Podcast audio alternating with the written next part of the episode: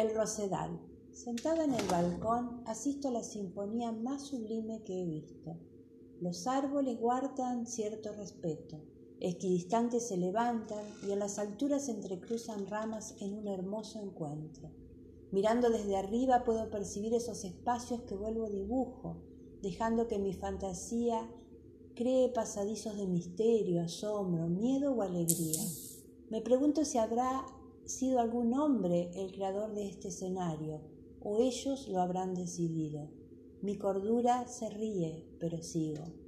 La araucaria rompe el estilo, y un enorme cóndor abre sus alas en falsedad estoica que pretende dar brillo. Allá a lo lejos una mujer pudorosa tapa su cuerpo.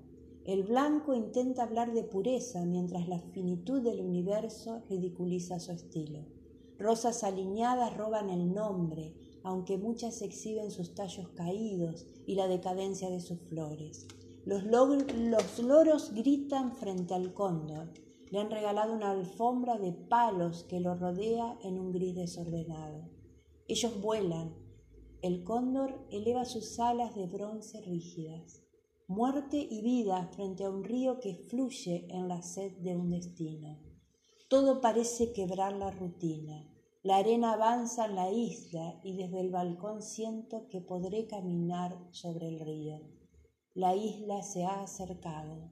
El paisaje cambia mientras mi silencio avanza en interrogantes que nunca he tenido.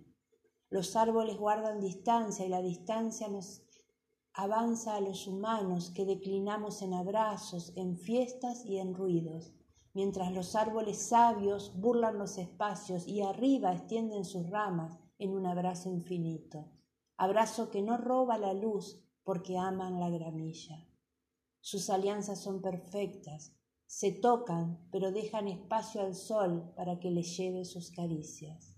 El cóndor inerte eleva un vuelo de piedra que nunca hallará camino, mientras la araucaria en su perfecta geometría sobresale sin dar a nadie su cariño. Las ramas extendidas no llegan a su altura. Ella no extiende ramas, las ordena haciéndose más pequeña a medida que asciende en su vuelo. Solo un carancho se atreve a posarse en su cúspide, cúspide, llevando los trofeos de muerte que logra en sus cacerías. La mañana comienza a reverdecer en el sol que la pinta, y mis pasillos dibujan personajes de sombras que crean coreografías. Sentada en el balcón trasito sus encantos, mientras los árboles se abrazan, las rosas nacen y mueren, la araucaria se eleva y los humanos, encerrados, nos preguntamos cómo se sigue.